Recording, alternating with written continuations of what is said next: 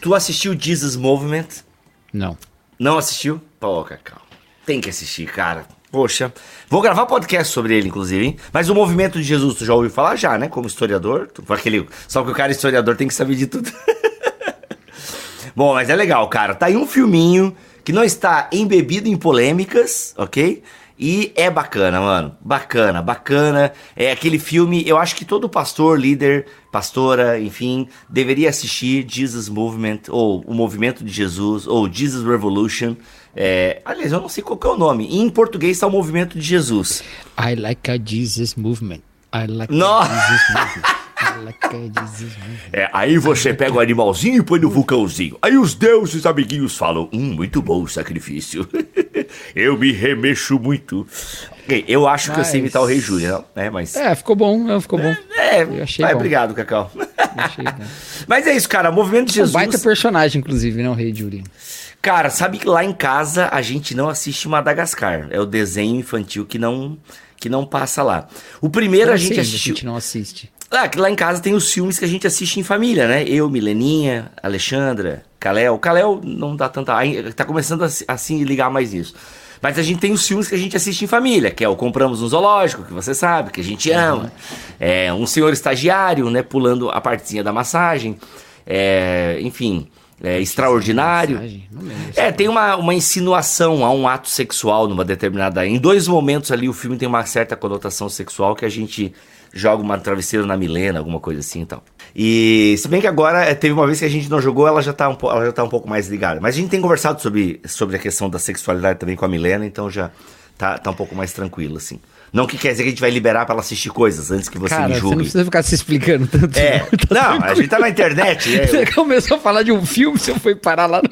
Não, é justificativa. Não, mas enfim, cara, aí o, o, o Madagascar não passa. Cara, o Madagascar 2. O Madagascar 1. e a não passa Milena porque não... vocês não curtiram? Então, não, a a Milena não curtiu muito o Madagascar 1, entendeu? E as referências que ele tem ao mundo adulto, né? Como. Pode parecer que tá insinuando um uso de drogas e tal. Ah, essa pastilha Entendi. azul aqui é muito boa e tal, enfim, não sei o quê. Mas isso a criança não pega. Cara, já no 2, a, Eu acho que o mais pesado disso é o Shrek, né? O Shrek. Cara, outro desenho que lá em casa não pegou O também. Shrek, tem umas piadas bem mais assim... Bem adultas, bem adultas. E o 2 do Madagascar tem, a, a- tem a- o, o hipopótamo lá, né? Altamente sensualizado. A parte do hipopótamo com a, com a hipopótama lá, com a Luiz Perissé, que acho que, se não me engano, dubla a hipopótama. É, mano, é bem sexualizado, assim. É bem, bem sexualizado. Bem sexualizado. E aí, tipo, mano, e, e não é assim uma ceninha ou outra, né? Tipo, é bem apelativo, assim. Aí lá em casa, quando naquela cena a gente tirou e nunca pediram mais pra assistir. Madagascar. E o Rei Julian, por que tu acha ele um excelente personagem? Eu acho, achei ele engraçado. Acho Ele é engraçado, é, ele é Complexo. tóxico, né? Pra caramba, mas É. tudo bem. Não queira que ser o Maurício. muito bem com humor com ele. Tanto que ele é sucesso, né? É, ele é sucesso, é, ele é sucesso. Na- acho que ele tá nos Pinguins de Madagascar, né? Acho que ele aparece? Não, não lembro. Não assisti. Não assisti. É, eu acho que eu só assisti o Madagascar original mesmo. Acho que só vi. É, não é, cara, então, eu acho que tu não acompanhou a evolução ou não do Rei Julian. É, eu acho ele meio... Enfim, tem umas questões complicadas, mas a gente conversa no off-topic. Sei lá. Ah, eu sou uma Não menina! levo, tão, não levo tão a sério também o desenho. né? É, não, é, não dá pra Mas levar tão a não sério, pai, mas então também não não... sou. É, não dá pra levar tão a sério, mas também não dá pra Mas, ignorar assim, algumas o- coisas. Mas eu gosto de animação, assim. Ah, tem animações, são Eu não maravilhosas. gosto de. Eu não gosto de. Eu não gosto de anime. Cara, tu sabe, pô, Cacau, numa coisa a gente concorda e se abraça. Não consigo, cara, anime. É, fico de cara quando o Vitor Fontana, né, que só vê Marvel e anime, né? E essa galera que tá acompanhando One Piece, tá ligado, mano? Um, um anime aí, mangá, né? É anime, mangá? Anime, Acho que o, man- o mangá, Não, mangá ele é, é os o- dois, né? Mangá é revista. É, One Piece tem os dois, mas. É os dois. Então, cara, e tá, sei lá, o, o Erlan, o Erlan acompanha One Piece, Uhum. tá ligado? Mano, eu fico de cara com essa galera. E parece ser uma coisa legal, tá ligado? O anime, assim. Eu acho que tem uma filosofia bacana, umas ideias bacanas, mas, mano, não Sim, dá. Eu não consegui nem ver Death Note, cara. Que acho que é o de, é o de entrada, né? É o É, anime de entrada. Tive que ver pra gravar Ovelhas Elétricas. Tem Ovelhas Elétricas Death Note? Tem. Não dá, cara, não mas consegui. o. Mas eu já sei por que, que eu não. não Por quê? Eu é porque acho muito lento. É porque... é porque é o seguinte. é, Anime, querendo ou não, é feito pra crianças e adolescentes, né? A Sim. maior parte deles. Eu no começo achava que era porque era, era animado. Sério, primeira vez que eu ouvi a palavra anime. Não, mas Nossa, eu acho que, é. Acho que gênero é São esse? as animações, né? As Ah. animações, só que em japonês. Só que é, é igual o dorama, que é drama em japonês. Hum, aí. Dorama. É, só que eu... Bom, N- Nunca Mas- assisti dorama Mas também, é que cara. dorama geralmente fala de coreano, mas é porque é como os japoneses chamavam os dramas coreanos, entendeu? Então, Caraca, meu, muito legal na parada. que tem gente que dorama prefere, nem. chamar, prefere chamar de K-drama, que é drama coreano. Mas tudo Ah, bem, voltando. tá. Aí, eu- o que, que, eu, que, que eu acho que é? Eu acho. Não é que você tem que ser criança ou adolescente pra gostar de anime. É que você desenvolve o seu gosto por anime nessa fase. E eu não desenvolvi, entendeu? Cara, será, velho? Porque Será? eu penso nas animações Cavaleiros ocidentais. Zodíaco eu não assistia. Eu não assistia Eu, Cavaleiros eu do penso Zodíaco. nas, nas animações ocidentais. Nas animações ocidentais, eu assisto. Eu assisto Simpsons, eu assisto Rick and Morty, eu gostava muito de Futurama, Family Guy e tal. Uhum, Mas essas eu desenvolvi o gosto por elas na adolescência, entendeu? Entendi, entendi. Então, quem não, por exemplo, quem não assistia Simpsons, quando olha hoje, fala, nossa, mas coisa de criança, nossa, que Como é que vocês bobagem, gostam sei." disso? É? É, cresce, entendeu? Mas não desenvolveu o gosto nessa, entendeu? Eu acho que anime é a mesma Entendi. coisa. Mesmo que o anime seja novo, não é assim que você tem que assistir aquele anime quando você é adolescente. O gosto pelo estilo se desenvolve, Estilo, a entendeu? narrativa. E eu não tive isso. Ei, Dragon Ball é anime? Dragon Ball é, É, anime? é. Então, eu, eu não peguei Dragon Ball, não peguei Cavaleiros Não peguei Zodíaco, não peguei nada disso, cara. Não me pegou. E eu era, Os únicos eu era que eu dessa assisti fase. foi Super Campeões, Capitão Tsubasa Nada. e Pokémon. Uma- uma Pokémon, assisti temos Pokémon. que pegar, isso eu sei. Uma. Detetive Pikachu é bom, cara. Você já Detetive assistiu Pikachu é legal. excelente, você já assistiu o excelente anime cristão? Não. Superbook? Nossa, é anime aquele? É- Ele foi, pro- ele, inclusive, ele é produção japonesa. Sabia disso? Cara, Não Superbook é muito legal, cara. A gente, É. a gente- eu não sei se eu assisti todos, porque a gente assiste no YouTube. No YouTube não vai, não. Não sei se tem algum canal do Superbook. Ah, eu sei tá. que lá em casa é tudo aleatório. Cara, é bem legal. Pra quem não sabe o que é Superbook, galera, é duas Não, mas eu, crianças... sou- eu tô falando do Superbook original, não o 3D, tá? Ah, não. Eu tô vendo o desenho que eu vejo lá no YouTube, lá, que a galerinha Não, não sei, deve ter no YouTube também. Esse aqui, ó. Não, cara, não é esse aí Ele volta no gente tempo assiste. de Jesus, é isso mesmo. Não. Esse é original, depois eles fizeram umas remasterizações. Ah, aí. então a gente vê o 3D, a gente vê o 3D lá em casa. É bem legalzinho, reconta as histórias bíblicas e tal. É bem bacana, bem bacana. Inclusive, cara, olha só, eu, é, gente, é, é, eu não conhecia o Superbook, mas eu, quando eu cheguei a... Superbook é o fe- primeiro The Chosen. É o primeiro The Chosen, exato. Inclusive, Cacau, eu, uma vez, eu tive essa ideia. Eu queria. Eu, eu sempre tive vontade de escrever uma ficção, entendeu? Hoje em dia eu sei que eu não tenho competência pra isso, mas quando a gente é jovem, a Você gente escreveu sonha. uma, né? Ah, sim, ah, o quando o meu sorvete cai. Mas que não foi uma, foi uma, foi com coprodução, né? Mas assim, escrever uma ficção, uma coisa é um, um roteiro para um livro infantil, né? É uma página e meia no Word. Outra coisa é uma ficção e tal, né? Com uma construção maior e tal. Então, assim, na época eu queria escrever uma. E eu ia chamar de As Aventuras de Empírico. As Aventuras de Empírico, ia ser o nome da minha ficção. E a ideia era justamente isso: um garoto que acha, na época, né? f- Eu era tinha 16, eu tinha 19 anos, então eram os filmes de becos americanos e tal, toda aquela aquela estética dos becos americanos onde muita coisa acontece, né? E aí o- esse garoto, ele, o empírico, ele ia achar um livro, né? Um livro mágico e tal de um mago, alguma coisa assim. E esse livro, na verdade, era a Bíblia. E cada capítulo que ele lesse, ele ia ser transportado, exatamente como o Superbook, entendeu? Aí eu, não- eu comentei essa história com alguém na época e essa pessoa falou, cara, mas isso já tem. Deu, ah é? Eu achando que a minha ideia era a super ideia, entendeu? que ninguém no mundo de, na época, 5 bilhões de pessoas não Ninguém tinha tinha pensado... pensado nisso. Exato, ninguém tinha. Mas eu era jovem, jovem, jovem, é, enfim, jovem é um ser, né? Enfim, que está em amadurecimento. Então Vai te que acontece? apresentar o Superbook.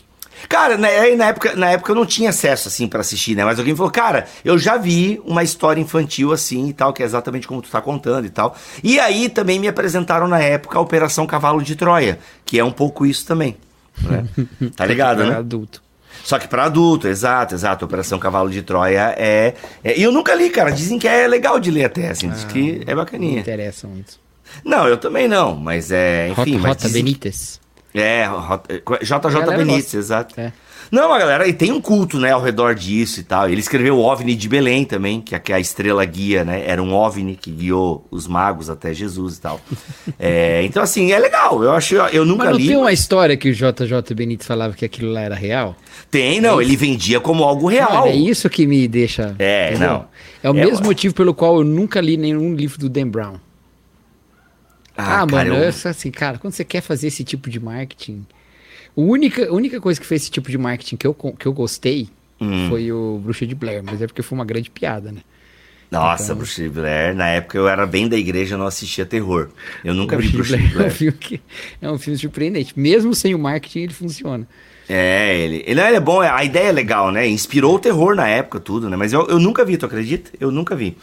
Mano, então, é, o Ma- quem utilizava também essa ideia do found footage, né? A ideia do found footage, tipo, ó, aqui ó, o FBI achou essa, essa imagem aqui, o, ah, o massacre da Serra Elétrica era vendido como um found footage também, tipo, tu assiste e viu, cara, isso é, é real, mano? Como assim, tá ligado? Dá um pouco essa ideia também. Algumas imagens, né? é, é, parecem que são achadas do arquivo mesmo, assim, que o FBI achou na investigação e tal. Mas o massacre da Serra Elétrica já, já tinha essa ideia também do found footage e tal.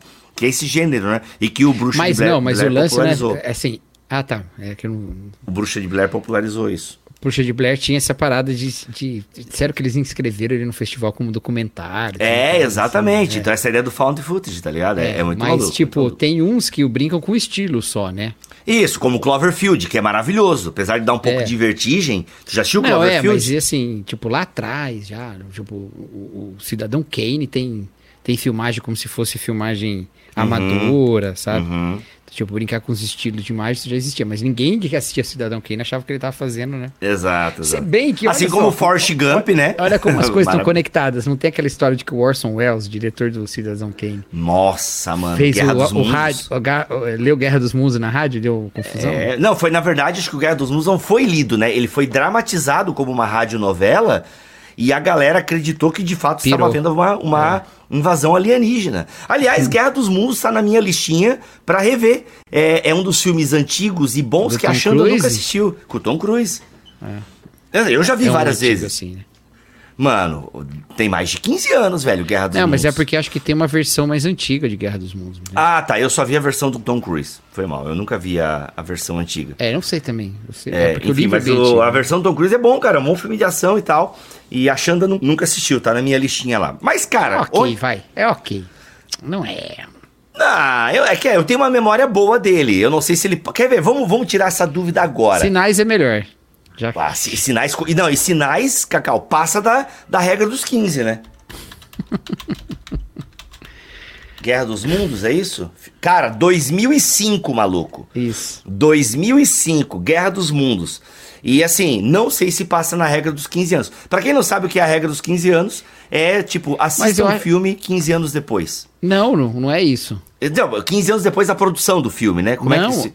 não é, não é de- 15 anos, não é filmes que você viu quando você tinha menos de 15 anos. Nossa, mano, agora eu não sei. Porque eu- tem uma parada do seu senso crítico, não é? Sim. Tipo, você até os 15 anos você ficava impressionado com tudo. Depois Será 15 que é isso, cara? Pô, tu sabe que eu sempre entendi a guerra do. a- Não, o- eu posso tá, eu posso estar errado também. Nós dois podemos. Como é que é o nome do negócio? Ah, Regra crivo- dos 15 anos. Ah, o que é. o que é a regra do. Tu não, não fica usando a tua internet aí, cara. Eu tô no. Cara, sério, velho. O que é a regra dos 15 anos? Galera, sabe explicar a regra dos 15 anos? Vamos no Reddit, né? Uma fonte super segura. É se você assistiu algo com 15 anos ou menos. Tá certo? Cacau? Aí. Mas como na época, no início do Nerdcast, eles tinham uns 30 e poucos, era meio que as duas coisas pra eles, quando começaram a falar da regra. É a segunda opção. É, ó, a minha, minha dúvida é essa: esse período é de 15 anos desde que você assistiu pela última vez, ou algo que você assistiu com 15 anos ou menos? Então, ou seja, a regra é 15 anos ou menos, mas na época o Nerdcast deu essa. E foi no Nerdcast que eu aprendi, dá a entender essa ideia de que que, que pode ser 15 anos depois e tal, né? É, quando eu, quando eu assistia, quando eu ouvia sobre a regra dos 15 anos, o Rapadura também falava e tal, era essa a ideia, entendeu? Cara, será que ele resiste à regra dos 15 anos? Tipo, 15 anos depois, como é que tá esse filme? Então, uma Guerra dos Mundos, você já tinha mais de 15 anos. Eu já tinha mais de 15 anos e para mim a regra, como é que seria ver agora? Porque, cara, a gente muda, né? A gente muda, o mundo muda, as discussões do mundo muda, do mundo, meu, as discussões do mundo... Muda, e quando o mundo muda, muda com a gente. A gente É, as discussões do mundo mudam. É a isso, é gente isso. Enfim, mas da tudo gente. aqui para falar. A gente começou essa conversa aleatória como? Não sei, mas eu sei o seguinte. Jesus É Movement, isso no HBO Max. Jesus assistam. Movement, isso. Assistam, assistam. Você acha que a gente precisa de um Jesus Movement hoje? Nossa, cara. Eu, não, eu, eu acho que ele não daria. Não, acho que, eu acho que acontece em pequenas medidas hoje, avivamentos, como teve em Esbur. E, cara, e tem avivamentos que estão acontecendo aí em pequenas cidades que a gente talvez nem esteja sabendo, entendeu? É, conversões, é, grupos, sabe? Mas Você acha aos- como seria o Jesus Movement na época das redes sociais? Cara, mano, seria. Seria, sei lá, live de NPC gerando conversões, sei lá, em massas, sei lá. Eu acho que seria muita gente nos, nos encontros fazendo conteúdo. Muito influencer. Nossa, retiro de influencers e Ia eles se ser um convertendo muito pra... forte na autenticidade do. Um golpe muito forte na autenticidade do movimento, eu acho. Explica um pouco mais isso aí, cara. Isso, É, isso daria um é porque é papo, hein? um, é um movimento que eu considero autêntico, né? Com um monte de questões também, o Desmovement tem um monte de questões que provavelmente Sim, no filme sim, não não, aparece. é um né? movimento, é. Não é um É, movimento mas perfeito. ele, querendo ou não, é, é um movimento de autenticidade, né? E eu acho que seria um problema muito sério, como eu acho que foi em Asbury também. Entendeu? Sim, sim. Eu acho que. Por isso que eu não falei nada. Teve até gente que veio no, no- na minha DM perguntar: pô, você não vai falar nada de Asbury e tal? Vocês não vão fazer um BT Papo? Eu falei: ó, eu resolvi não falar nada em lugar nenhum, porque eu, eu não tenho nada pra acrescentar. Uhum. Eu não tenho nada, eu não tô lá, eu não sei o que tá acontecendo. Daqui de onde eu tô, eu não posso dizer nada, nada, nada, nada, nada. Exato, Então quem exato. foi e quiser falar, fala, mas eu não fui, então. é, eu posso orar só, para que seja uma coisa muito boa. Então eu acho que isso ia ser um problema, porque logo que. Porque assim, o Jesus Movement teve também muita cobertura midiática também. Mas era muito Pô, menos. saiu na que, Times, né, cara? é, mas era muito menos do que todo mundo postando Sim. o que pensa, entendeu? Todo mundo dizendo o que pensa. Sim. Então, é, o acho- Frisbee, né? O, o Lenny Frisbee, O Lenny ele, ele Lonely, seria né? cancelado muito rápido. Né? O Lenny É Frisbee, Lonely? não. O Lone Frisbee, né? Lonnie Frisbee. Lenny é outra coisa. Lone O. Lonnie Frisbee seria cancelado muito rápido hoje, né? Com toda essa exposição e tal, né? É, não, mas o cancelamento é de menos, né? Porque também a gente acaba. Ninguém é cancelado de fato, né? É, isso é verdade. É popularizado, né? O lance é, é só que ia ficar todo mundo. É porque virar uma para de pra pensar- opinião. Isso, que- isso que eu acho. Isso que. Por isso que eu acho que a gente tem que. A gente tem que assistir muito um outro filme. Qual? Ordet. Ô, Ordet. Cacau, tu mandou? Tem no YouTube de graça ou é o YouTube pirata? Tem no YouTube Como é de é? graça. Não, não, tá de graça lá. Não sei quem, se quem postou tem, tem Tá. direito ou não. Mas tá mas, filho, dá pra legenda gente recomendar aqui? Bem, já acabamos de Dá pra gente né? recomendar. É um filme dinamarquês. E como é que é o nome em É português? considerado um dos melhores roteiros da história do cinema. Você sabia disso? Que isso, cara? Ordete? É. Ordet. É a palavra, né? A palavra. Ordet. E como é que se pa- escreve isso? É palavra em O-R-D-E-T. É a... Ali. Esse filme tem o que eu acho que é problemático nisso tudo. Pronto. A palavra é o nome, Cacau? A palavra. É um filme dinamarquês. Cara, é de... ah, é o Cacau, 1955, velho. Cara, Meu Deus, mano. Ordete. Tá, o que que tem desse... Eita, que entrou propaganda do Assassin's Creed eu não aqui. posso falar o que que é. Sério? Porque tem um. Será que eu posso falar? Será que é o pessoal do Encontro com Deus que tá patrocinando esse filme?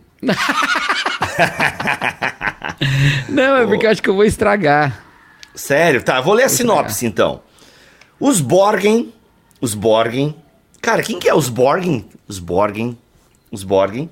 São uma família de fazendeiros abalada por alguns conflitos internos, como o comportamento de Johannes, um irmão adulto que se dedica demais ao estudo religioso. Eita!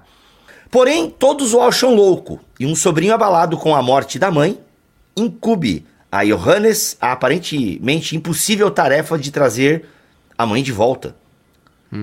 E caramba, só que no final do filme, eu não vou ler essa parte aqui até pra não tomar spoiler. A sinopse então, já tá é assim. isso que eu tô falando. Por isso que você. Você não tá lendo assim. Você tá. Não, cara, sinopse tá aqui, mas, velho. Mas adoro onde? cinema. Sinopse onde? Adoro cinema.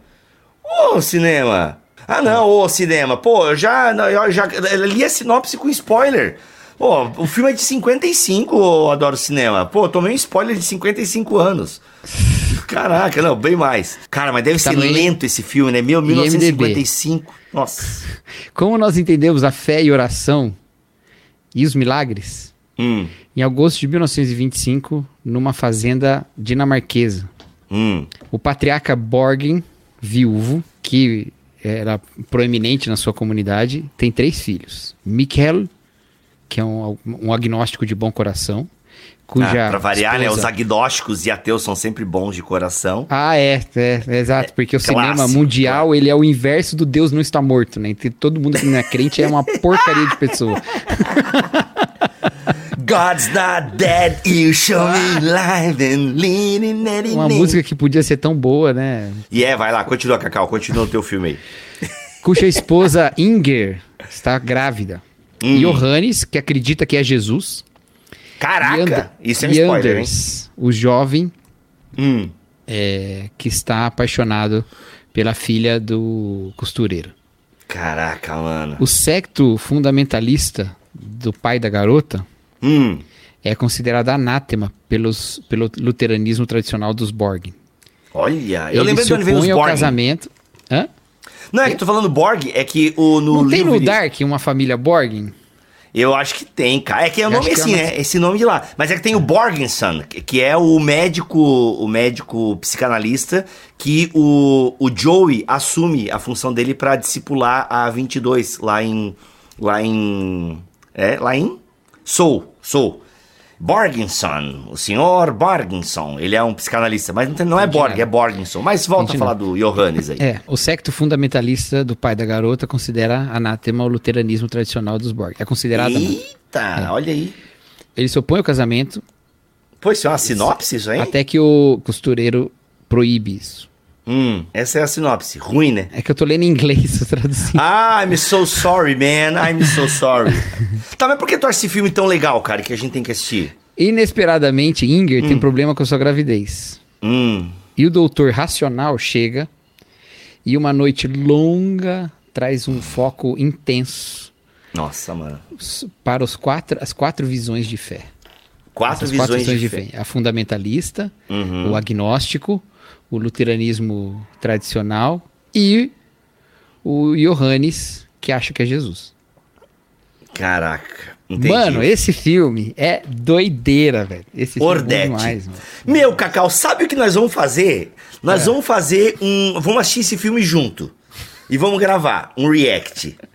Mano, é que eu sempre quis fazer aquele negócio do sono, tá ligado? Pra ver como é que eu durmo. Idiota. Não, mas assim, ó, eu vou, vou dizer meu problema. Você sabe que eu sou um longo, um longo hater, um, um antigo hater de, de filmes cristãos, né? Sim. E eu vou falar bons filmes cristãos pra vocês agora nesse... E eu vou dizer por que Esse que BT Papo bons. aqui... Não, Cacau, E eu vou dizer BT por que Papo- que eles não são bons. Tá bom, esse BT Papo virou uma conversa aleatória. O pessoal pediu nos comentários, toma um BT Papo só de aleatório. Vamos, continua. Não tem assunto hoje aqui. Esse Tem BT um Papo- assunto, cinema e O cristão. assunto é cinema. É. Tá, vai. Jesus Movement é a minha indicação. Hoje, cinema. Cinema. O lindo aqui Exato. os, os maiores especialistas do transporte alternativo cristão. Exato, da teologia. Os maiores transportes de treta da teologia. não, ai. mentira. Olha só, Tá deixa eu longe. dizer qual que é a minha Fala, treta. Borgson. Vai. Hum. Eu não gosto de filme crente. Porque filme crente não é filme. É pregação encenada. E isso é um problema por quê? É um problema porque, porque eu não quero ver uma pregação. Quando eu quero ver uma pregação, eu vejo uma pregação. Quando tá, eu quero mas ver um filme, quer eu vejo ver? um filme. Agora, quando eu vejo uma pregação encenada, eu não tô vendo nenhuma coisa nem outra. Eu tô vendo uma pregação ruim com um filme ruim. Tá, essa é. é, eu, concordo em partes contigo. De fato, a maioria dos filmes evangélicos é uma pregação encenada. Gostei desse termo. É, pra mim, desafiando gigantes. Não foi eu que inventei, tá bom? Isso aí Não tá foi? no canal do Josh Kiff.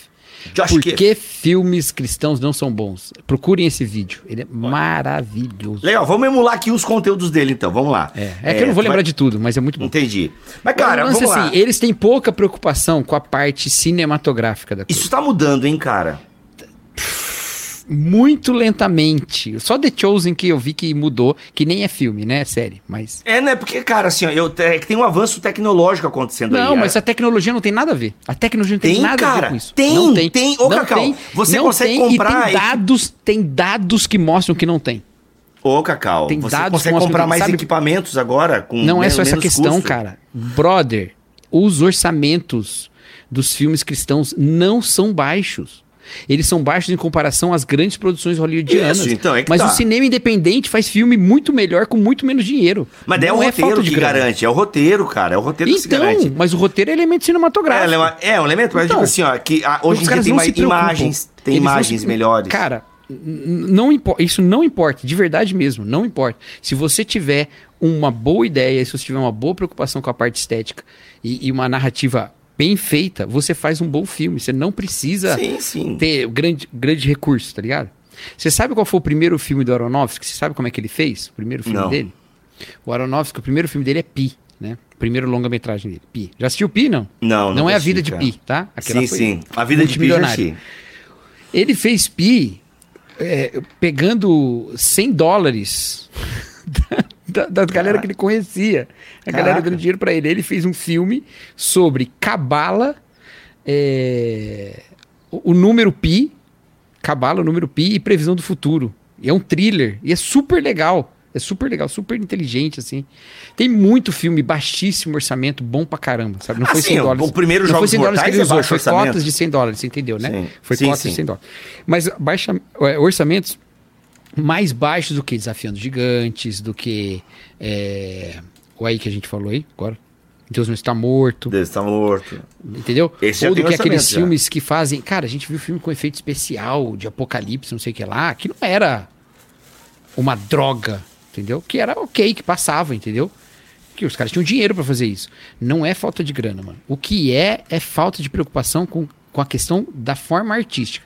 A galera quer tratar apenas a- a- aquilo como uma peça publicitária em que o produto é a fé. É, Entendeu? é mais novelesco, né? Ele é mais novelesco e tal. É, é, é- é que eu acho que o problema da novela é outro. O problema da novela é outro. O problema da novela é que a novela não é ruim. Não, tem novela no- boa. É, então, Quando eu no- assistia, né? Por que, que novela e série não são iguais? Você já percebeu? Novela da Globo é um orçamento gigantesco. Os caras têm recursos pra caramba.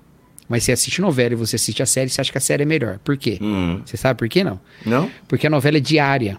E como ela é diária, ela tem que contar com o fato de que uma pessoa vai perder. Isso quando ela foi feita como novela, né? Agora tem na Globo Play, você assiste quando você quiser.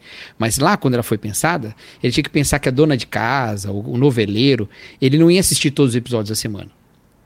Ele ia perder uns episódios no meio, porque é todo dia, não tem como você garantir que ele vai estar todo dia na frente da TV. Então o que, que eles tinham que fazer? Eles tinham que fazer com que, se você perdesse um episódio, quando você assistisse o próximo, você entendesse tudo. Ou, se você pegasse a novela na metade dela, você conseguia ir até o final. Toda novela faz isso, todo mundo consegue. E como que eles fazem isso? Deixando tudo muito claro. Então, quando tem uma cena de tensão, o, o, o- em que um vilão faz alguma coisa, ele tem uma fala, você pode ver na cara dele, ele vai mostrar que ele é o vilão. Porque a pessoa que só assistiu ali, ela tem que saber quem que é o vilão, quem que é o mocinho, tem que ser muito rápido. Eu, eu sempre brinco com a Nath, que eu falo isso. Eu falo, Nath, eu não aguento novela porque as pessoas falam sozinho o tempo todo. É uma Exato. questão de estilo. Elas é um falam roteiro do sozinho por quê? Nolan. Roteiro do Nolan. É, é, é, não, coitado. Aí, aí até eu que, sou- que, que critico o Nolan não vou fazer isso com ele, né? Tipo, Porque no, no cinema você não precisa fazer isso. Não, não é nem que a novela é ruim, não é isso que eu tô dizendo. É assim, o, o, o estilo pede, entendeu? Então as pessoas precisam falar sozinhas, porque você precisa saber o que tá passando na cabeça dela, porque você precisa lidar com isso. Então, assim, é uma questão, é uma imposição ali do formato. Quem comprou o formato, show de bola. Adora e vai assistir pra sempre, a vida inteira. Quem não comprou, não vai assistir, entendeu? Exato. Agora, o filme cristão já não é esse o problema. O filme cristão é que ele quer ser inequivocamente claro na sua mensagem. Uhum. E para isso, ele sacrifica todo tipo de sutileza, seja estética ou narrativa, de qualquer coisa que tem no filme. Isso Toda sutileza é concordo. morta para que a mensagem seja como uma pregação. E por isso que eu tô falando que é uma pregação. Porque quando eu tô no púlpito, eu não conto uma piada. Você sabe que eu não, não, não sou de ficar programando piada no púlpito, eu só conto se, se ela vem. né? Exato. Eu não Uhum. fico pensando em ser engraçado, às vezes eu sou, às vezes não. Mas quando eu faço ali, eu não faço sacrificando a clareza da coisa, porque senão eu, eu preguei pior, entendeu? Eu tenho que ser o mais claro possível, porque é uma exposição e uma retórica, de certa forma. Um filme não é isso. Só que os crentes tratam o filme desse jeito, entendeu? Uhum. Então por isso que o crente ama o filme, porque ele falou que você já sabia. E por isso que não funciona como evangelismo. Porque não comove ninguém. Entendeu? Entendi. Porque ele Não, tem legal, uma eu- eu concordância entendi. mental, não É, tem a eu ver com o coração. Assim, eu, mas eu acho que tem um público, entendeu, Cacau? Eu acho que tem um público pra consumir. Não, mas esse aí, tipo mas coisa. aí a gente É, tá falando do quê? Como negócio. Exato. Como negócio tem público. Co- Se você tá pensando no filme como negócio, se você tá pensando no filme como negócio, a sua grande preocupação é tem público. Uhum. E é isso, entendeu? Beleza. Só que quem trabalha nisso não vende como negócio, vende como ministério. Tá certo. Nosso objetivo é proclamar a palavra de Deus, não é ganhar dinheiro. Porque se for ganhar dinheiro, tá excelente. Tem uma, uma fatia gigantesca. Você vai ganhar. Agora, não, não é ganhar dinheiro, é proclamar a palavra. Tá sendo. Tá proclamando a palavra para quem você diz que vai proclamar? Não me parece que tá. E também é o de trazer influência cultural e artística. E nisso Ah, nisso Tá falha. Nisso falha. tá nisso ridiculamente falho. falha. É, nisso Ridiculamente falha, falho. nisso falha. Assim, não tem Isso uma é. contribuição. Já o que eu já acho que. Que nem. Vou, pra não dizer que eu tô dizendo que todo mundo é ruim, The Chosen. The Chosen. É mais bem sucedido artisticamente, na minha opinião, do que todas essas séries Água com Açúcar chatíssimas da Hallmark, sabe? Uhum. Chesapeake Shores, When Calls the Heart. Que Nem é que é super isso. comovente, é super comovente, é super bonitinho, tem uma mensagem super positiva, os, o- os bonzinhos são elogiados e tal, e é chato pra caramba. Hum. The Chosen é emocionante, é outra pegada, é outra parada, comunica muito Uhum. Mas sabe que melhor, The Chosen também não vezes se comunica até só... parecidos. Mas não se comunica só com os crentes também, The Chosen, cara, provavelmente. Cara, não pelo que eu vi, eu vi pouco, eu fui pouco atrás, mas Eu pelo que que eu comunica vi, mais é- The Chosen. assim, Enfim, ó, você que ó, gosta de comunicando The comigo, Chosen- co- comunicando comigo, pensando que eu sou dos maiores haters de conteúdo cristão Uhum. e não consigo ser hater de The Chosen. Não, mas é que tu é eu sou cristão. hater, inclusive, de filme de Jesus, mano. Não é só, tipo, quando eu assisti Paixão de Cristo, eu acho o filme ok. Nossa, eu gosto muito. Mas, mas saí muito mais incomodado do que tocado. Hoje eu já acho que eu, que eu tava mais crítico do que precisava, talvez. É, não, eu não sei como é que tá a regra dos 15 aí com, com Paixão de Cristo, mas, mano, a memória que eu tenho é sensacional. Nossa, sensacional. Eu curti muito. Paixão de Cristo melhorou pra mim, sabe quando? Ah, Quando eu assisti Apocalipto. por quê, cara? Não sei, mano, mas eu achei Apocalipto um empreendimento. Eu acho que eu fui ver Paixão de Cristo como um filme. Tinha muita gente da nossa igreja vendo aquele dia. Ô, assim, galera não foi- morrendo no cinema, mano, vendo Paixão Não foi de Cristo. combinado, não foi combinado nem nada, mas uma galera falou assim, pô, vamos lá, tal. Não foi assim a igreja, ah, esse dia nós vamos, né? Uma galerinha ali, pô, vamos. Bom. Foi vários amigos mesmo. Pareceu pra mim muito um, um rolê de igreja, tá ligado? Paixão de Cristo foi. Paixão de Na- Cristo na- foi. não, não, não, mas, mas eu digo não o filme em si, aquele, o- aquele momento que eu tava vendo, aquilo que tava Sim, acontecendo na sala de cinema. Ah, Isso me afastou um pouco do filme, como filme, assim. Aí, depois que eu vi Apocalipto, que eu pensei, pô, apesar dos problemas históricos que não me incomodam, mas que tem no filme, as confusõezinhas que o Mel Gibson faz, é um super exercício de fazer um épico histórico super interessante. Eu falei, cara, Hum. e se eu pensar Paixão de Cristo como um filme histórico em vez de um filme religioso? Hum. E aí eu achei bem legal. Tu lembra, cara, de algum rolê assim, um erro que ele cometeu?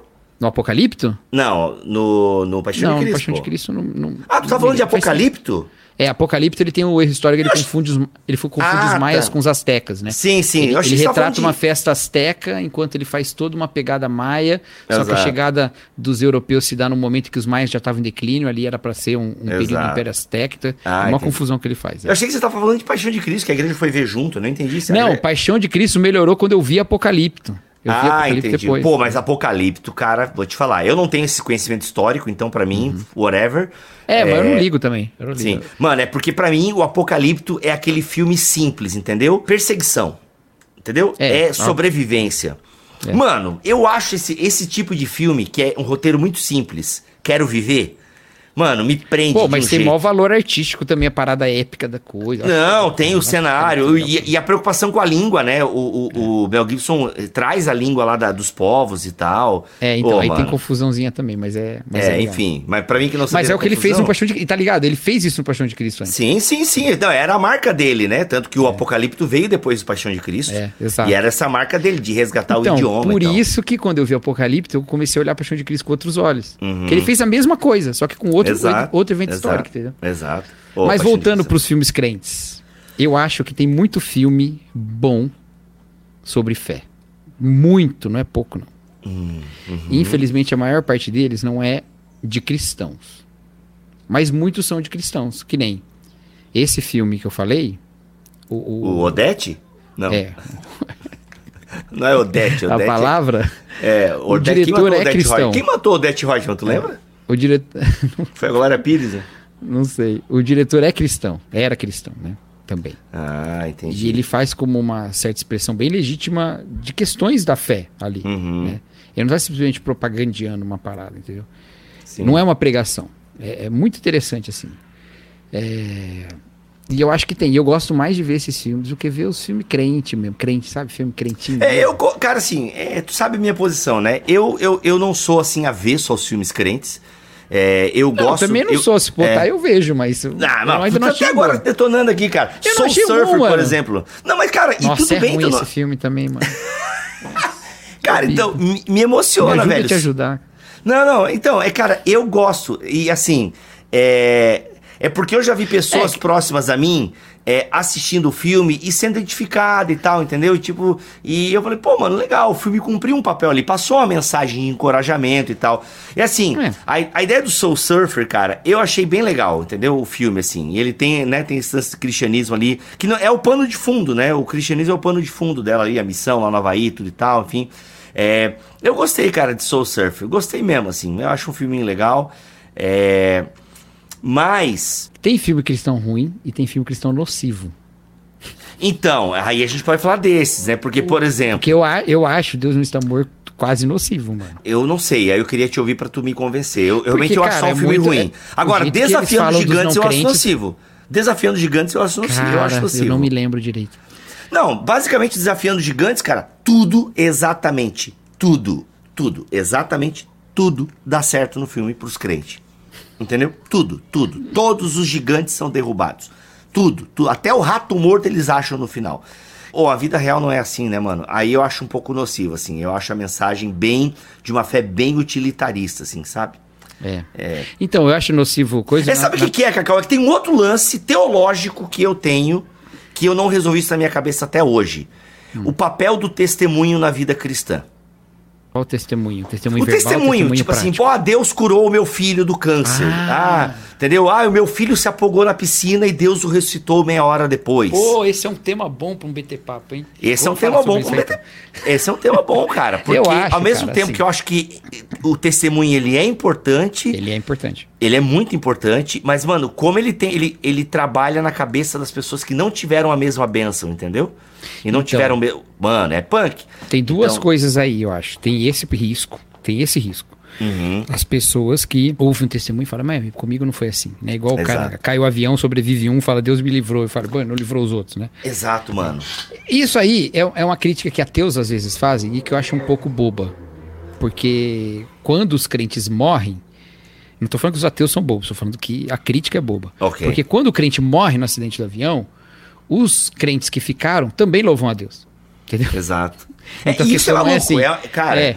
eis então a questão é assim, tudo é graça. Tudo é gra... Não é que É. a morte em si é graça, mas é que na, a morte está contida na graça de Deus. Deus. é, A pessoa ainda está contida na graça de Deus. Então a gente vai fazer culto, a gente vai louvar a Deus, a gente vai no momento fúnebre orar ao Senhor e agradecer por aquela vida, Uhum. entendeu? Então não é isso. Então quando a pessoa vive, a gente vai agradecer? É, é uma, é Uhum. uma crítica boba, mas é uma crítica que eu até entendo que é porque é de gente que não teve essa vivência. E ela é fácil de pegar. Ela é fácil de você pegar e jogar na cara do Uhum. outro. né? Mas é uma crítica boba. Mas tem uma outra coisa também, Bibo, que é tomar o testemunho como revelação. Eu padeci disso bastante. O que, O que é tomar o é muito- testemunho como revelação? Ixi, agora vamos lá, hein? Rapaz. Quer deixar pra um BT Papo? Porque esse é um Não, vamos agora. Não, vamos muito. agora, vamos agora, Nossa, vamos agora. se tem um BT Papo aleatório, mano, é não, esse. não, não. Esse, esse é bom porque tem tudo a ver com os filmes e, e eu quero te ouvir, porque se, se é uma coisa que te incomoda, também me incomoda. A gente nunca falou sobre isso.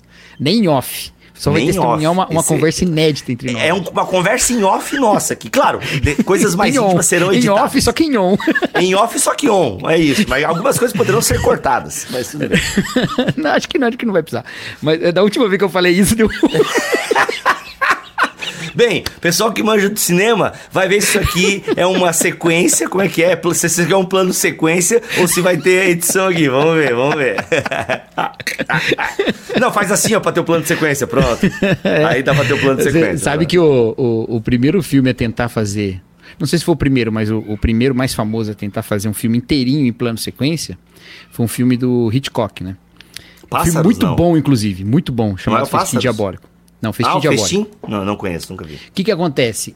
O rolo só davam nove minutos de filme, então não tinha como fazer o plano sequência. Você tinha que trocar o rolo. Aham. Então o que, que ele fazia? É, ele teve que ter vários cortes no meio. Não sei se eram nove minutos, acho que eu tô errando. Acho que foram nove cortes. Eu sei que tem um número nove em algum lugar aí. Mas ele, ele para fazer o plano de sequência, ele vem com a câmera assim. É, é uma, é uma festa que tá tendo dentro de um apartamento. Ele vem com a câmera assim e ele encosta a câmera nas costas de um cara e puxa Isso. de volta. É, isso é Então o ele- clássico. É o clássico. É. É, mas é assim que corta, né? O- o- mas, não, não, não. Ele, ele Só encosta que a gente tá a falando de Hitchcock, que é década de 50. Isso, Hitchcock, e por é. causa da limitação do coisa. Ele não queria fazer isso, mas não tinha o que fazer. Exato. Né? Hoje em dia, com câmera digital, tem aquele filme Arca Russa lá, que os caras fizeram inteirinho, literalmente em plano sequência, que não é o que acontece com Birdman. Birdman é plano sequência falso, né? Sim, sim. O- Cara, a maioria dos filmes é plano sequência falso, né, velho? O Arca Russa é o plano sequência mesmo, inteiro. Nossa. Acho que são 100 minutos de filme. Eles gravaram o filme duas vezes. Na primeira, por algum motivo, eles não usaram e usaram na segunda. É o filme inteirinho, com movimento de Caraca, tudo então o filme- coreografado. É, Mano, o filme Russa. demorou então duas horas pra ser feito. Pra ser gravado, né? Gravado. Mas Teve todo o trabalho de ensaio antes, né? E pré-produção, e, e É, pós-produção E também. pós-produção também, é. Caraca, como Mas é que é o nome do voltando lá filme? do testemunho. Arca Russa. Mano, É. É um filme russo, inclusive. Arca Russa é um filme russo.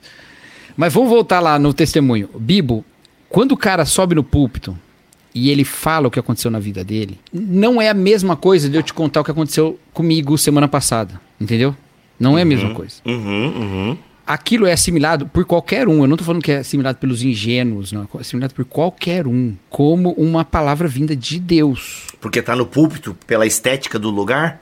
Pode ser porque é um culto. Uhum. Pode ser porque ele deposita confiança no pastor que tá endossando aquela. É, Entrou um negócio aí. Foi sem querer, foi sem querer. Entrou um corte. Entrou. Jequiti. Opa! Aí, o, que, o que tá acontecendo, gente? Meu Deus, o que tá acontecendo? Ai, meu Deus, compra na Amazon pelo meu link. Ô, vem estudar na EBT, meu Deus. Ai, meu Deus do céu. Ai, gente, olha só quantos módulos legais aqui nessa EBT, meu Jequiti, Deus. Jequiti, meu Deus do céu. Ai, compra na Amazon pelo meu link. Mas Eu não sei se é porque o pastor ali de alguma maneira está endossando, e você acredita no pastor, o pastor fala da Bíblia, então se ele está endossando é verdade. Eu não sei. Tem um misto de muitas coisas que faz com que aquela palavra ela seja mais aceitável. E eu nem tô falando, Bibo, porque os testemunhantes mentem, apesar de também mentirem. Não é isso. Isso também acontece às vezes. Mas é porque aquele testemunho tá passando também pela interpretação dele. É uma experiência que ele teve e que ele está organizando narrativamente para te contar. Não necessariamente ele está embelezando a coisa, criando um drama, não, mas ele. A, a experiência narrativa elas sempre são diferentes, não são a mesma coisa. Né? Em qualquer caso. Quando eu te contei o que aconteceu comigo lá em São Paulo, eu tive que colocar numa narrativa. Tem um monte de outros elementos que eu ou não prestei atenção, ou não julguei que eram importantes para te contar, ou entendeu? E eu tava querendo te contar o que de fato aconteceu. Agora, não é a mesma coisa a narrativa e o fato. Mas a gente não faz essa distinção entendeu? Quando está tendo um testemunho. Então a gente toma as interpretações daquela experiência como sendo a experiência em si, como sendo uma espécie de narrativa inerrante. E, cara, isso é problemático, velho. Porque aí vem o negócio que o nosso amigo Vitor vive falando, que é da evidência anedótica, né? Então aí a gente vai falar, não, porque. Você nunca ouviu o Vitor falar da evidência anedótica? Cara, eu acho que não. O, Vitor, o que eu lembro do Vitor é não decore versículos. Não, não, ele fala muito da evidência anedótica. O que, que é isso? É quando a, a evidência que eu trago pra você é uma história que aconteceu. Hum, uhum, uhum. Não necessariamente é, um- é um- é uma história inventada. E se, é uma, e se é uma evidência anedótica, se é uma história que, que, eu- que aconteceu, ela se torna irrefutável, né? Ela se torna irrefutável, exatamente. O que aconteceu na comigo? verdade.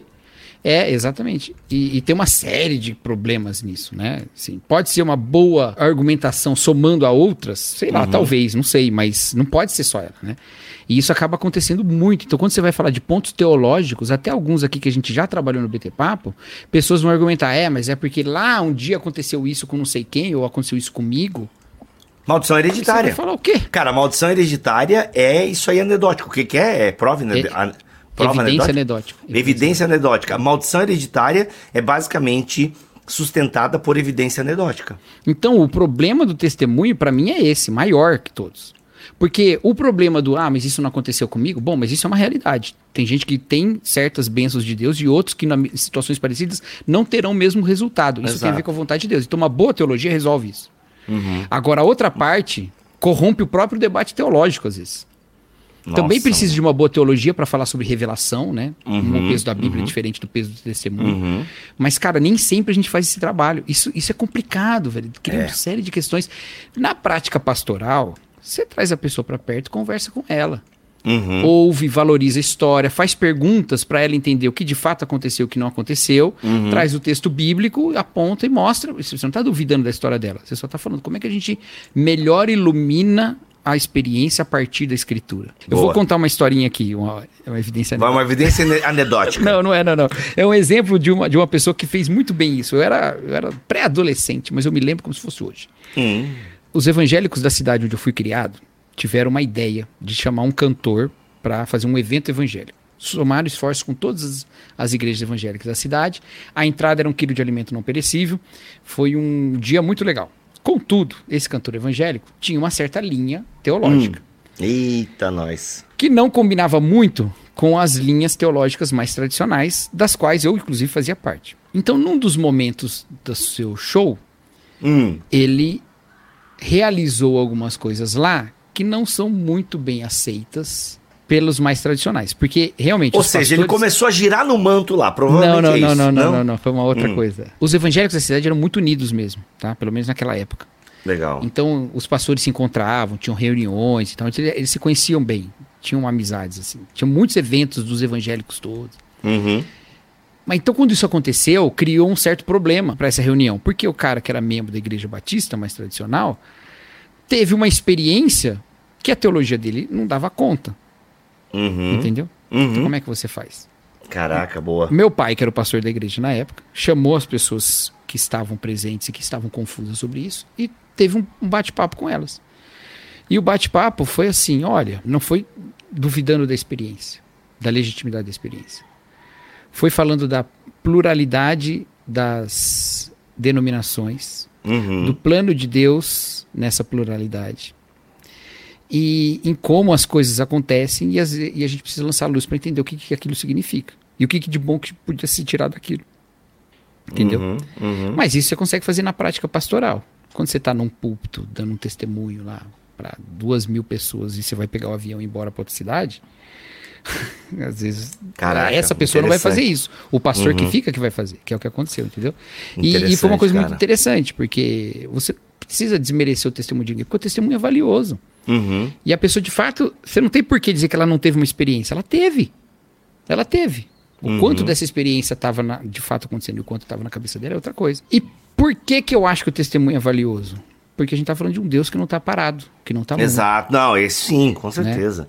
Eu lembro que quando eu estudei sobre o Mensageiro da Paz, que é o, foi o jornal. É o jornal da Assembleia de Deus até hoje, né? Mas ele tinha muito mais força é, em décadas anteriores.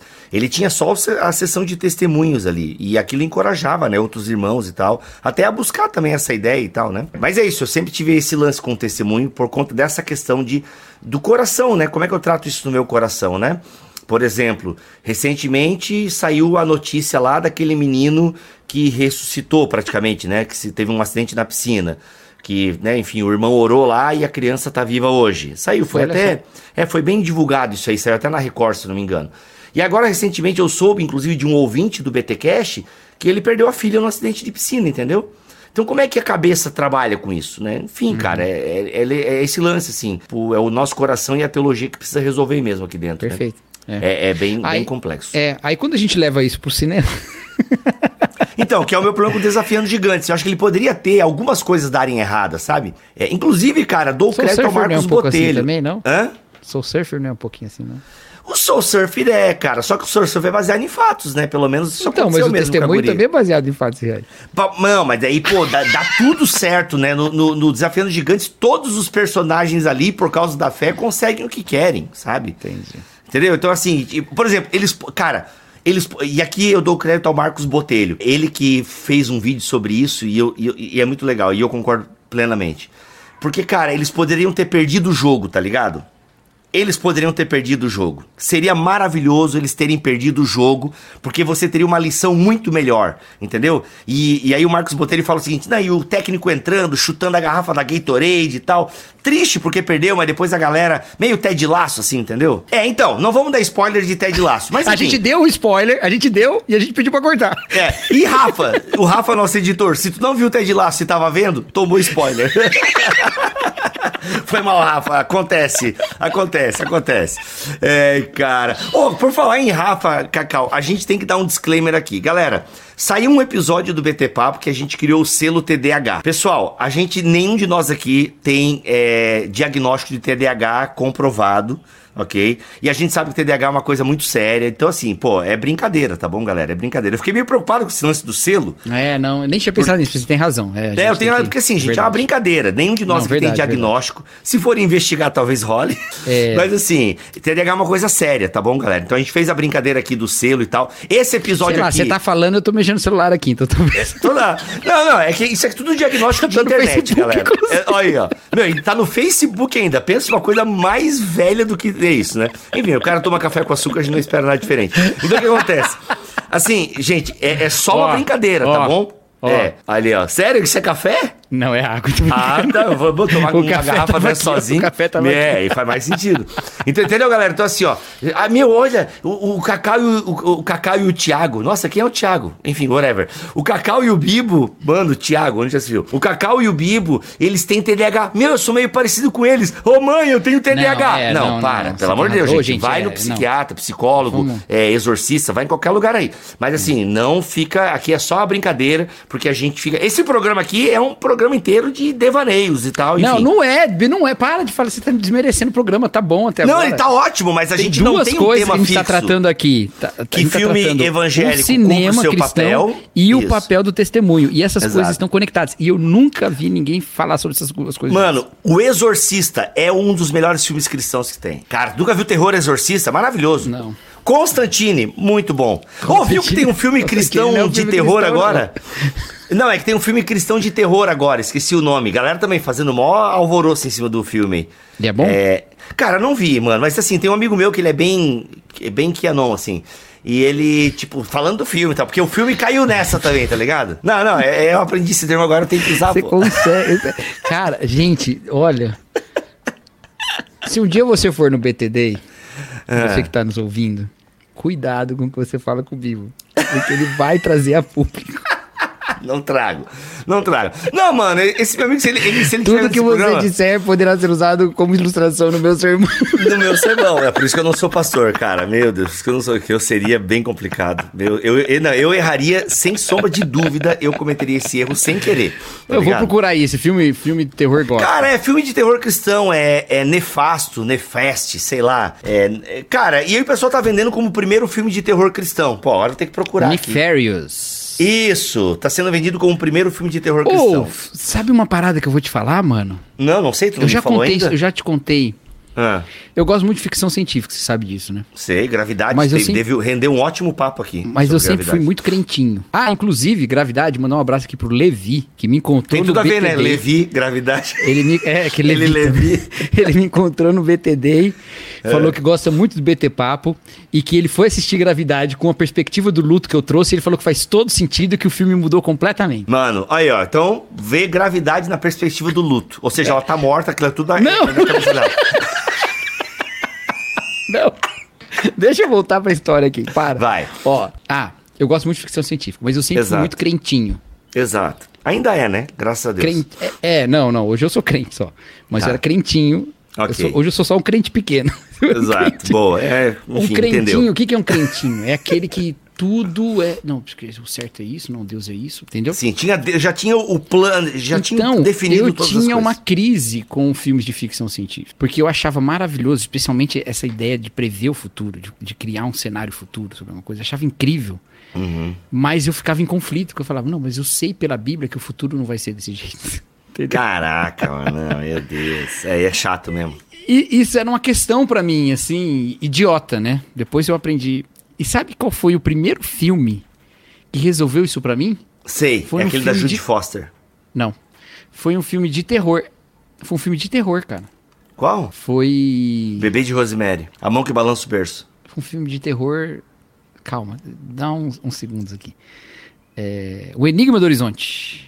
Oh, Event é, um Horizon. suspense. Lawrence é, Fishburne. É, Lawrence- É, qual que é o nome Não. do cara lá? Cara, eu, eu só lembro Tim do, É Tim Roth? Eu só lembro do Lawrence Fishburne.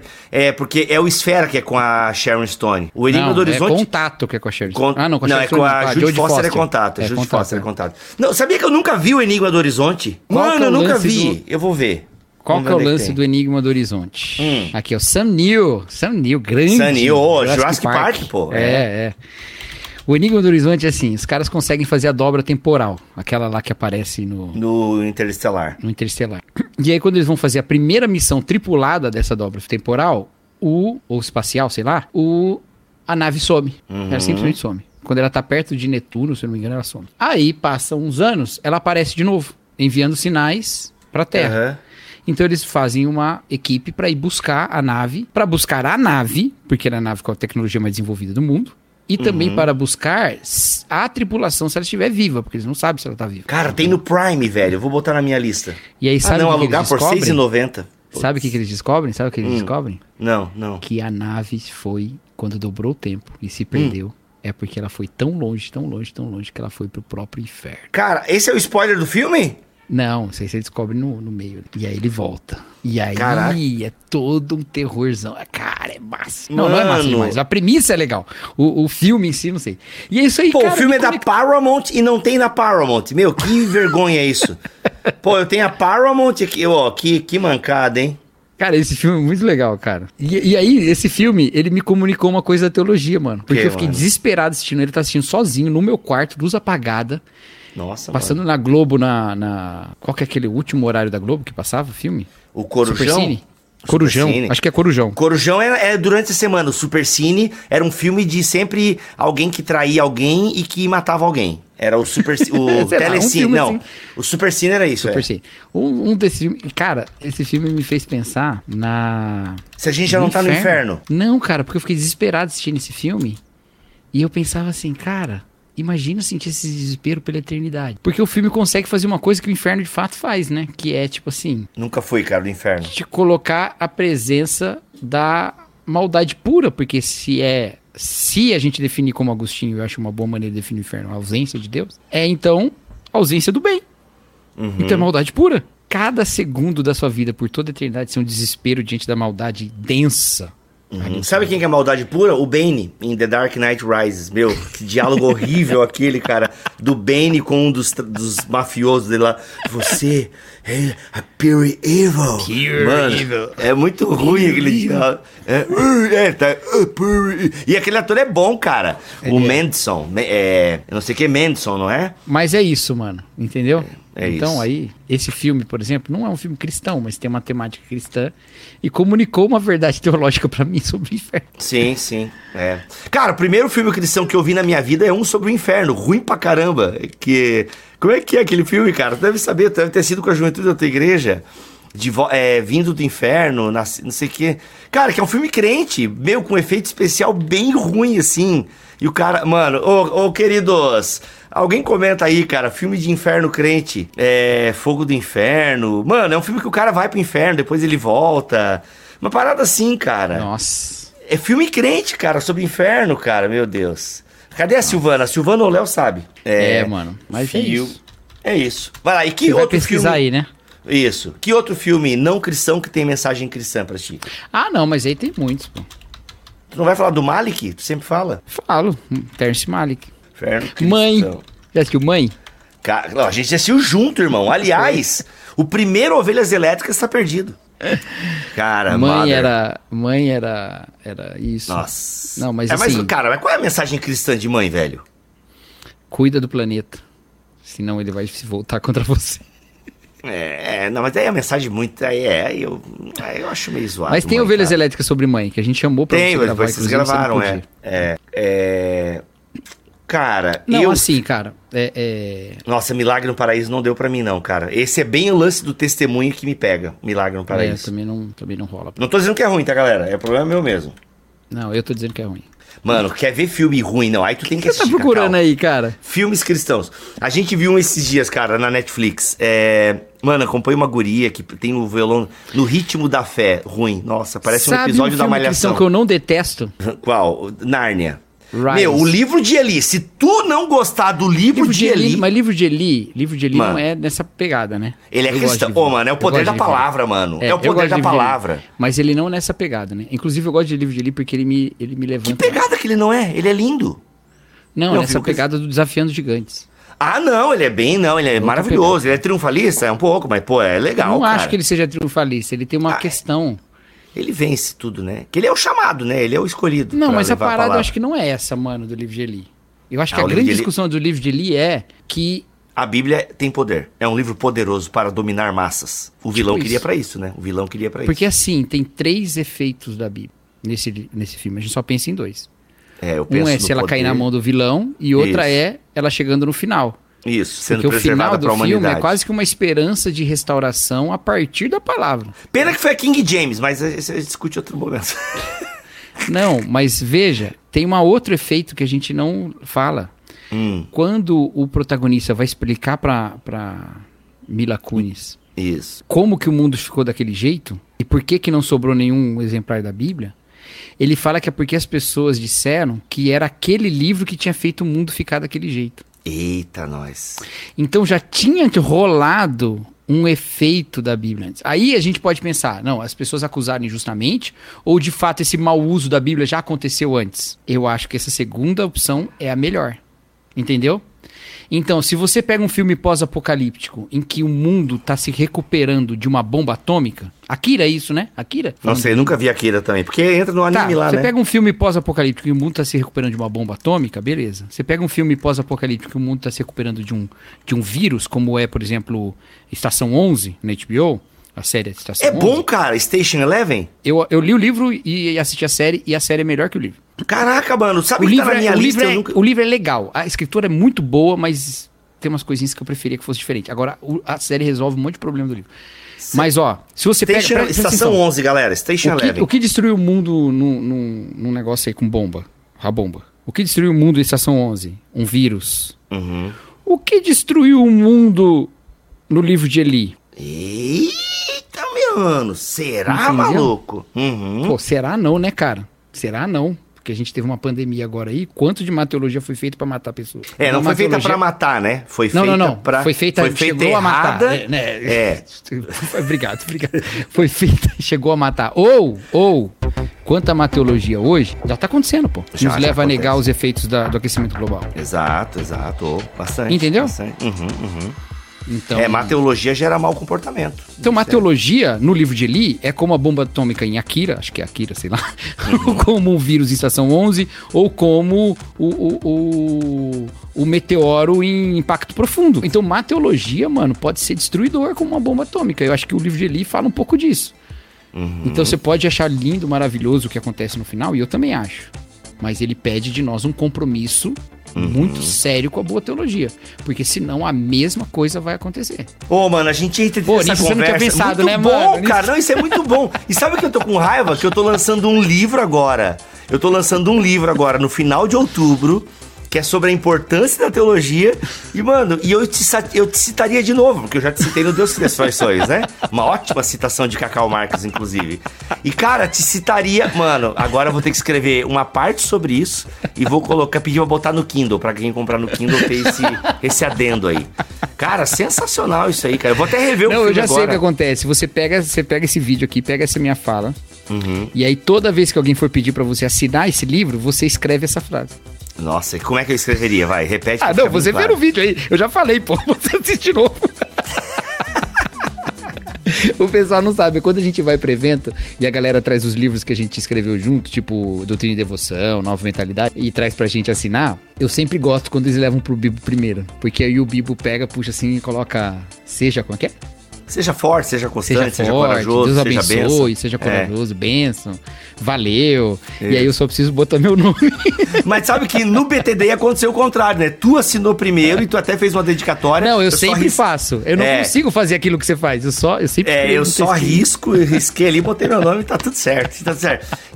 E é nóis. Ei, é isso. Acabou Mas o é isso, programa de- gente. É Hum. muito sério. É muito sério lidar com teologia. É muito sério. É muito sério. muito sério. E por isso que você precisa, e aí, falando muito sério também, você precisa sim calcular os danos. Sim. Sim. Tá bom? Por isso que testemunho E é por isso, por que Cacau. essas questões são sérias. É. Porque você pode estar lançando uma bomba atômica. Se você não olha pro coração da pessoa. Sabe aquela frase que acho que é do Ziel, sei lá, que o, o- o coração humano é terreno sagrado, né? Não sei, você mas é entra- uma boa. Caberia com o Entrar Henry também, essa entrar frase. descalço, né? Entrar, É. né? É isso, entra com cuidado, vê onde você está Uhum. pisando, cuidado com o que você fala. Ah, não, mas a Bíblia é a Bíblia, eu vou disparar ela para tudo quanto é lado. Pois bem, Uhum. a energia nuclear é maravilhosa também produzindo eletricidade, mas ela é péssima como bomba. E é tudo o mesmo, mesmo fenômeno, entendeu? Uhum. Então, A água também, ela é vital. Você, pode Você- beber demais faz mal. Pode te matar. Não beber, né? Beber numa lambada só, né? É. cara, muito bom, muito bom. Ó, fica aí, gente. Vocês pediram um aleatório, não foi tão aleatório assim, foi legal. Não foi. E terminamos com uma boa mensagem, tá? Assistam Deus não está morto. mentira, mentira. que ele não está morto é a única verdade do filme.